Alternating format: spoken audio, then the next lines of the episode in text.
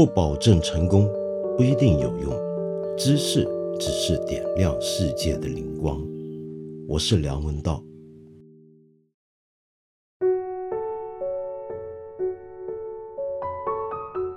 最近《新京报》的书评呢发了一篇文章，好像很多人在谈，很多人在转，那就是关于坂本龙一的一篇文章。那么这篇文章这么受到关注，很可能是因为它的标题，它的标题是引述坂本龙一的一句话，叫做“我很悲观，因为年轻人不再抗争了”。其实这句话并不是坂本龙一最近讲的话。而是他一九八四年的时候访问说的话。坂本龙一为什么会说这样的话？又为什么要在一九八四年这样子讲呢？其实你了解一下他的背景就知道了。这位举世知名的音乐人，我们中国人把他叫做教授的这位日本音乐家呢，他是上世纪六十年代流行全世界的火红青年运动的过来人。当年充满了反叛精神，在他那个年代的日本呢，日本年轻人有所谓的反安保斗争，那么有很多年轻学生占领大学，跟警察军警对峙，那么闹得风风火火。当然，那个时候还有美国的反越战以及法国的六八学运。但是到了上世纪八十年代，情况变了，全球尤其是西方，包括日本在内等发达国家。进入了一个新保守阶段，那么年轻人呢都赶着去当优皮，而不是要做什么反抗，甚至连嬉皮都不算了。所以坂本龙一就比较失望，而他认为为什么要年轻人懂得抗争，他才稍微能够乐观呢？那是因为在历来我们都觉得。年轻人他们没有成年人的很多束缚，还没有充分被社会化的时候，他们对于这个社会可能会有一些不一样的看法。这个看法可能跟我们一般成年人很不一样，能够形成很颠覆性的意见，而这些意见说不定就是推动整个社会基础改变的一个先端。而年轻人要是懂得抗争的话，那就表明这个社会还有不断演化新生的希望。那么我猜这就是坂本龙一这么讲的理由。我讲了这么长的开场白，其实是想说，坂本龙一要是到现在再讲同样的话，那应该就不太可能了，因为他能够看到最近十几二十年来，全球又有新一代的年轻人抗争运动。比如说，我们还记得的话，两千年头的时候的反全球化运动，当年其实不好意思，我都参与过。那么今天看来，当然有很多问题，甚至有点过激，但是它带来的果实却是历历可见。再数到最近一两年，其实还有另一场让全世界都很关注的以青年人为主的抗争运动。那是什么运动呢？那就是反抗灭绝运动。反抗灭绝运动可能你没听过，但是它的招牌人物你一定晓得，那就是格雷塔·通贝里这位瑞典小女孩，获得今年美国《时代》杂志年度人物的荣衔。格雷塔·通贝里为什么在中国大家也都知道呢？主要是从负面入手。很多人看到这个女孩子就不爽，就骂她、批判她。这些批判呢，其实不光是中国人批判，当然全世界各地都有不同的人在批判她、在骂她。那么在骂她的人里面呢，有一群人比较特别，你可以仔细看到，在很多别的地方呢，批判她的人主要是一群中年男人。我记得前阵子英国的《金融时报》还有一篇文章，专门就讨论这一点：为什么中年男人特别讨厌通贝里？那么其中一个理由，大概觉得她不像是一个正常的少女。正常的少女，就算调皮捣蛋，也不该像她这样子凶神恶煞的出来指责成年人，说我们在毁掉他们的世界。那么，当然，很多人还会注意的就是他的种种的传闻了，比如说坐火车、坐头等舱，然后吃的很多食品，其实都在制造塑料垃圾，不可能再制。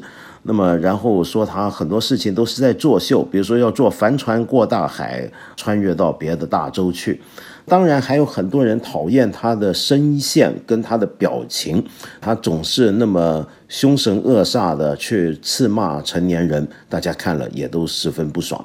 比如说，就拿我们中国最近我看到的一篇公众号文章传的还很广的文章里面，就这么来形容他，说他表情狰狞。然后打着环保的旗号，每天辍学，这些讲法我觉得都很有意思啊。但是到了中国，我特别强调，到了中国跟西方不太一样的地方是，我发现通贝里讨厌他的人还不光是中年男人，连年轻女性当中也有很多人讨厌他。在西方其他地方呢，这个人呢，啊，虽然很多人骂他，但到底他是拿了时代年度人物的这个荣衔，可见。还是有更多的人是欣赏他、喜欢他的，但是为什么到了我们这里，好像就大家比较倾向于是七三开、七成是反对他、讨厌他的呢？这是个很奇怪的现象。我不是说这个人有没有问题，而是说讨厌他的人的这个比例在我们这里，我的感觉好像是特别的高。那是因为我们认为一个小女孩。这么样的岁数就应该好好上学。你关心社会问题、环境问题，那很好，但你还是要好好读书。然后你读好书，将来想办法去改变这个世界。会不会是我们不满意他现在所作所为的理由呢？还是说纯粹就是看他的样子不爽呢？比如说我刚才引述那篇文章里面说他表情狰狞，其实这一点啊，我觉得我要指出。呃，格雷塔·通贝里，她其实是一个有雅斯伯格症候群的一个女孩子。这你如果有亲身体验，跟有雅斯伯格症候群的朋友来往，你就会晓得，他们常常有一种一根筋的倾向，就是他如果认定了某件事情或者着迷某件事情，他就会缠绕下去。而且他是比较不擅长于用很灵活的方法去表达自己的情绪，不擅长于用我们社会上人人都习惯的态度去表达他心里面最急切要讲的话。简单的讲，就他不善于社交。那么因此。他的整个人站出来讲话呢，种种所谓的外在形象的问题，在我看来，跟他这样的状态是有关的。那么从这一点来看的话，我们应该是要同情的理解他的这种状态，而不是就直接跳过他的这种雅斯伯格症候群去指责他的声线、他的形象。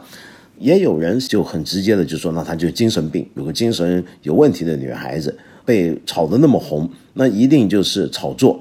然后也有人就揭发了，就说哦，原来最早捧他出来的那个人根本就是在做买卖。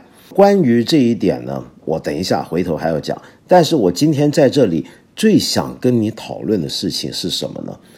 没错，我们都可以指责他表里不一，我们甚至都可以指责他纯粹是在作秀。但是我想说的是，这个人以及他代表的这场反抗灭绝运动。他们所说的那个讯息本身到底对不对呢？反抗灭绝运动这个运动呢，我们说了是以通贝里为代表，他在西方很多地方都是年轻人为主的运动，而且在世界各地都发起了大大小小的公民不服从运动，然后在这些运动里面，当然也有很多成年人参加。那么在世界各地呢？也都发生了比较激烈的街头运动，有警察抓人啊等等。那么，到底这场运动在谈的是什么呢？它的字面已经讲得很清楚，叫反抗灭绝。我简单说一下这场运动它的主要诉求。他们自己声言，他们有四大诉求。第一个诉求是要我们所有人明确生态危机的严重性；第二是要停止破坏海洋。及陆地生物的系统。第三，要建立一个公民议会啊，这点比较有趣。为什么呢？他们认为现在的政府常常受到政权更替的限制，以及为了短期的政治利益，那么使得真正关乎全人类的一些共同问题，比如说生态问题，是被忽略的。所以要有一个公民议会出来主持大局。然后第四就非常具体了，要在二零二五年之前达到碳中和。那么这是反抗灭绝运动的主旨。我不晓得这么多讨厌格雷塔通贝里的人有没有听过刚才那四大诉求。又知不知道反抗灭绝运动从二零一六年底开始于英国，到现在已经形成组织，全世界有六十多个分部。这件事情又晓不晓得这是一个去年国际新闻里面的大事？因为在世界各地的主要城市都有许许多多的街头运动或者集体的行动，是跟这个反抗灭绝运动以及它的主张是相关的。到底整个反抗灭绝运动以及格雷塔通贝里讲的这些诉求，值不值得我们去重视呢？我个人认为是值得的。就算通贝里有再多的问题，就算这个运动有再多的问题，但是我们不能够因为一个出来报讯的使者长得难看，或者我们讨厌他的某种的状态跟性格，就连带着否定了。他们要传递给我们的讯息以及警告。简单的回顾一下过去一年的一些的大事，就在即将结束的这个十二月头的时候，我们晓得有过一场联合国气候变化大会。那么这个大会，坦白说，结果基本上是令很多关心环保的人士感到失望的。因为在其中一些相当重要的讨论的议题，比如说碳排放的交易机制，我们发现是没有办法达成共识的。整个巴黎协定啊，呃，我们也晓得，过去几年因为美国特朗普总统的上台，使得美国退出这个协定，可以说是对全球环保运动的一个重大打击。所以我们可以看到，在政府层面、国际层面上。在控制全球暖化这个问题里面，其实我们现在是面对很多的障碍，远远比前几年甚至前十年还要多。这方面的进展呢，可以说让人非常不乐观。但是更让人忧虑的是什么呢？就过去一年，我想我们大家每一个人都感觉到，整个全球的气候变化。好像是已经达到可感的程度了。我们每个人都能够发现，过去几年的这个变动已经是有点速度增加了。没错，我们看看过去一年，许许多的学者跟研究报告指出，全球暖化已经失控了，甚至有人认为我们已经过了那条临界点。到了一个已经无可挽回的地步，至少在过去一年，大家发现全球暖化的速度原来超过了几年前，更不要说十几二十年前的预期。比如说，世界气象组织在去年就指出，过去五年来，人类碳排放要比上一个五年增加了两成，而海平面升高有多严重呢？就是从每年的三点二公里到达了五公里，更有学者指出呢，到了二零五零年的时候，这个世界上面有很多现在有人生活的地方呢，到时候都会在海平面以下了，大概人数是一点五亿人。那么到时候按照现在这个速度去计算啊，二零五零年被淹没的有哪些地方呢？有伦敦，有纽约。还有上海市中心以及越南的整个南部就会全面消失。呃，我们还可以看到格陵兰它的融冰速度比起以前也上升了四倍。好，那么这些都是一些国际上的不同的学者机构研究调查的数据。我们看看中国方面给出的一些信息，在中国的自然资源部有过一份中国海平面公报，今年做出的这份公报。就说，在一九八零年到二零一八年之间，中国沿海海平面上升的速度要高出于同时段的全球水平。我们的问题好像更严重，因此反过来，我们就要说说我们国家的态度了。我们中国政府过去几年，在我看来，其中一样让我觉得非常欣慰、很欣赏的事情，就是在气候问题上面。相对于美国所表现出来的承担，我们知道美国退出巴黎协定，中国呢则在这上面呢尽力要去完成自己的许诺，继续承担要有的责任。其实中国政府在过去几年一直在环境保护上面做了很多的承诺，也表现出了决心，要落实一些自己的承诺，甚至想透过气候问题、环境问题跟生态问题，在国际上面展现出一个大国的领导地位。但是我们政府这么关心气候问题、环境问题、生态问题，但是到了民间呢？我就举个简单的例子吧。呃，像我这么关心环境问题的人，我做八分这个节目，当然很应该做一些相关的讨论，对不对？可是过去一直没有。呃，我的编辑告诉我说，这简直是票房毒药，谈环保万万别来了。据说啊，在微信公众号里面。只要一碰到环保议题，那么阅读量肯定下降，转发率肯定不好。为什么会这样子？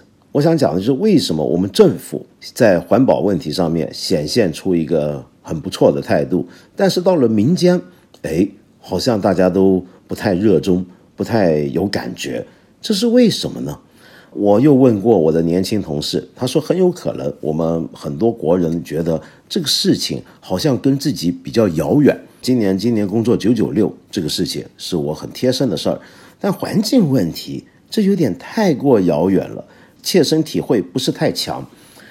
这让我想到一本有意思的老书，那是两千零六年出版的一本书，叫《崩溃》。这本书呢，呃，跟我还有特别缘分，因为以前我在电视台做老读书节目《开卷八分钟》的时候，开播第一集介绍的就是这本书，它的作者。是美国的生物地理学家以及演化生物学家贾雷德·戴蒙德，这是一个很有名、很畅销的作者。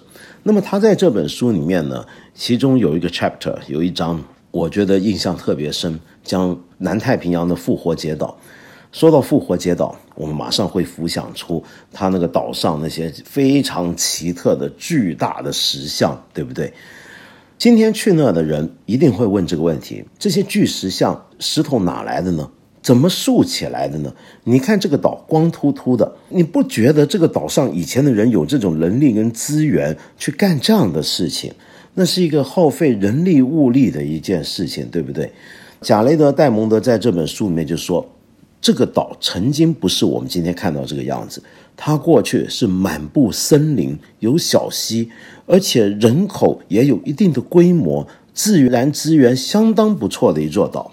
正正是因为有种种这样的资源，所以这个岛才能够组织起庞大的人力物力去做这些石像出来。但是后来呢，整个这个围绕着巨石像的新建的这种信仰体系以及社会组织，却逐步崩溃瓦解。那么这个崩溃瓦解，恰恰就跟岛上的居民要干的事儿有关。其中一件事就是塑这些石像。每次要做这些石头像呢，你就要砍一堆的树木，然后每一次干活都要几百上千人来干，来搬那个石头、雕那个石头，把它堆起来、推起来。那么这里面呢，你需要消耗很多你这个岛上的自然资源。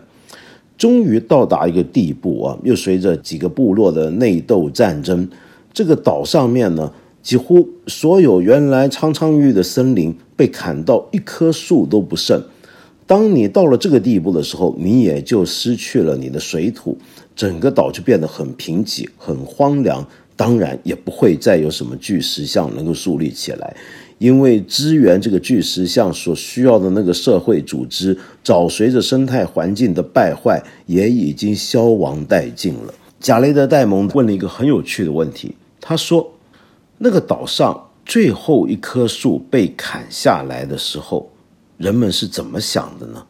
他们是怎么看的呢？难道本来整个岛都是森林，都是田野，到了最后？”全部都没了，那整个过程里面，人们难道一点感觉都没有吗？怎么会这样子呢？这个危机是迫在眼前的才对啊！难道没有人感觉到这个危险的降临吗？他给了几个我觉得很有说服力的解释。第一个是什么呢？那就是说，大家已经像温水煮蛙一样习惯成自然了。第二，就跟这个习惯有关的。就是有一种景观失忆。什么叫景观失忆呢？你比如说，像我现在所在的这个北京，北京过去二十年来的变化简直是太大了。你问一个居住在北京城里的人啊，呃，像我这个岁数的人，你问问他某条街区五年前什么样子，十年前什么样子，他说不定会告诉你，大概从来都是这个样子，却完全没有察觉到这个小区十年之间翻天覆地的巨变，反倒是一个外来的人，他可能隔几年来一趟。他比我们住在北京的人还能更明显的感觉到北京的整个景观的变化。为什么？这就叫做景观失忆。就是我们住在这里的人，在当地里面人，我们对身边的许多的变动啊，是会慢慢慢慢失去这个敏感性，因为这个变动的速度有时候不是那么快。这就是简单的讲，其实就是温水煮蛙这种讲法的一个延伸。你在这个锅里面。泡着这个暖水很舒服，越泡越热，直到到了沸点那一刹那，说不定你就已经死了，都还不知道是怎么回事。这个情况其实也能够理解我们今天面对的环境问题。在整个全球暖化的情况下面，我们大部分人可能不会有非常鲜明的感觉，除非是那些，比如说有一些人啊，他每年都要去一些很漂亮、风景很好。的滑雪圣地去滑雪，他抬头一看，哎，他会发现，怎么这个地方的冰川少了呢？比如说过去几年，我们知道瑞士、加拿大很多滑雪圣地都被人发现雪不够了，本来山上有很多冰川，哎，也都逐渐的缩小。前阵子冰岛不是才为一个冰川的消亡举行过葬礼吗？这都是一些敏感的人他会注意到的事。或者你是在这种变化特别剧烈、速度特别高的地方，你能够有所感受。但像我们今天这样子，我们过着我们的日常生活，在中国还算是东南沿海比较发达的地方，我们对这个东西可能是没有感觉的。我们是没有感觉到水温是不断在上升，我们快要变成那个熟青蛙的。除此之外，我觉得还有一点是什么呢？那就是我们对于某种的社会运动、某种的社会主张、公益主张，常常会有一种太过高度的道德化的要求。你比如说，我们一开始讲的格雷塔通贝里啊，很多人说挖掘他出来的那几个人，其实是要炒作自己的一个新搭建的一个互联网平台，那个互联网平台是要挣钱的。只不过整个平台用我们的讲法，就是打着环保的旗号。在我看来，这种讲法其实很有问题。如果环境保护这么一个重要的运动，它真的要成功的话，它当然要有一个经济基础，它当然要进入我们的商业秩序，进入到我们的市场经济之中，甚至改变我们的游戏规则。不做到这一点，这个运动永远只是一个在街头抗议的运动而已。比如说，我们今天讲碳排放的交易，这是什么？这就是商业。所以，如果有人能够搭建一个互联网平台，整个平台里面他卖买卖东西也好，做讨论也好，要做一个新的社交媒体也好，是以环保为核心，我宁愿他成功，是不是？我非常渴望他的成功，他生意能做大，他这个平台能做大，这说明。环保这件事情在商业上是有轨道可上的了，这说明这件事情再做下去会越做越有希望。但是我们很多人不这么看，我们很多人认为你做环保就应该纯粹的是一个你节省多少你的资源的一个个人的道德行为。你如果趁着环保还要赚钱，那就不对了。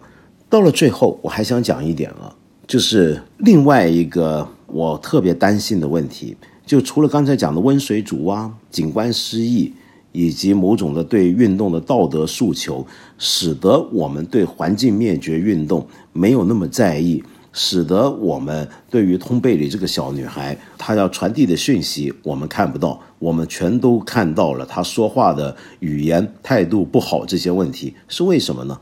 这样子讲吧，在我们这里啊。社会上有很多问题，很多集体的问题，我们个人呢都会觉得我无能为力，我没有办法透过多人合作、集体行动的方法去改变一些事情，那怎么办？我能不能独善其身呢？我能不能搞好我自己就行了呢？环境是有危机的，生态是快要灭绝的，全球暖化我甚至可以感觉得到，但是我能怎么样呢？我好像做不到什么。那我能做的就是确保我自己，起码在问题来的时候我过得好。今天的反抗灭绝运动为什么是以年轻人为主体呢？那是因为二零五零年，刚才我们说的那个，如果科学家预言准确的话，那么悲惨的世界就是他们成年之后面对的世界。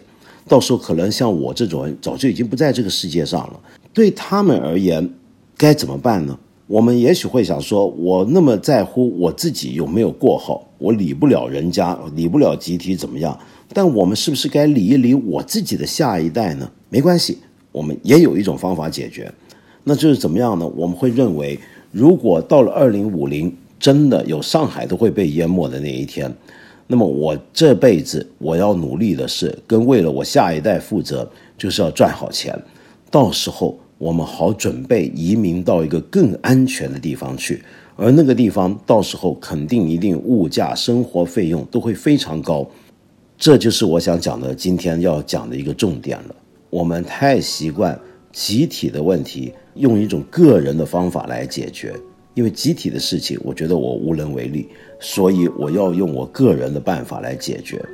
那么，所以有任何人在这个时候跟我讲我们集体关注些什么事儿，我们都觉得好陌生、好有距离，甚至很可笑。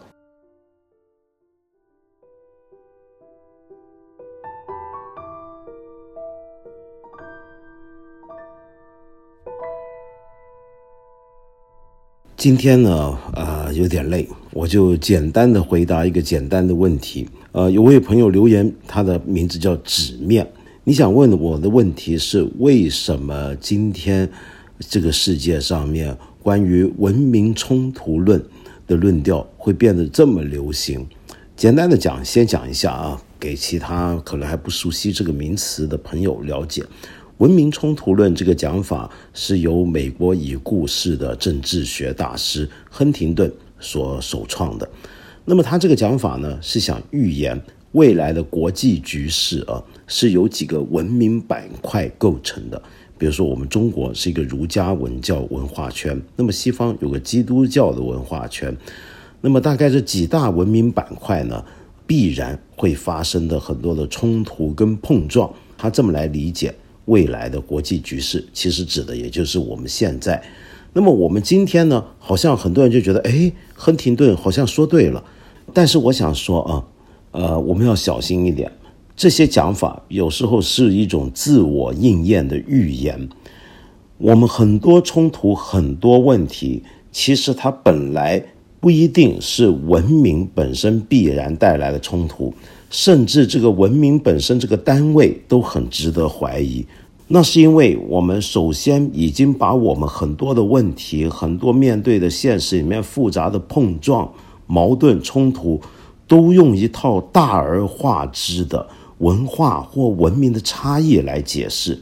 当我们这么用这样的一个印象、既有的一个观念来看现实世界的时候，我们就会觉得很多现实的问题。都能够严丝合缝的被组织到我这个既有的框架当中。当这些冲突矛盾越多，我就会越来越巩固的相信，我们脑海里面的这种文明框架，我们彼此之间必然要发生冲撞、矛盾，甚至征战，果然是对的。也就是说，文明冲突论这件事情，在我看来，它更多的时候是自我确认的预言。那为什么我们一开始会选择用文明差异来理解这么多其实很不一样的问题呢？答案很简单，那就是因为它简单了。我们把所有的一大堆复杂的问题，经济的、社会的、个别的，呃，有时候夹杂着信仰的种种问题，都一股脑的丢进文明那个大框里面，这是个多么简单的事情。世界很复杂。我们需要一套简化的模型来理解它，因此文明冲突论当然要流行了。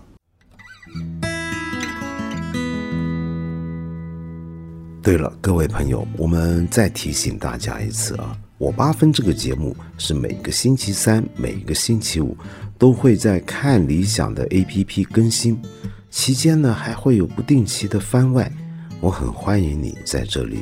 或者是看理想的微信公众号留言，提出你的一些的问题、意见和批评。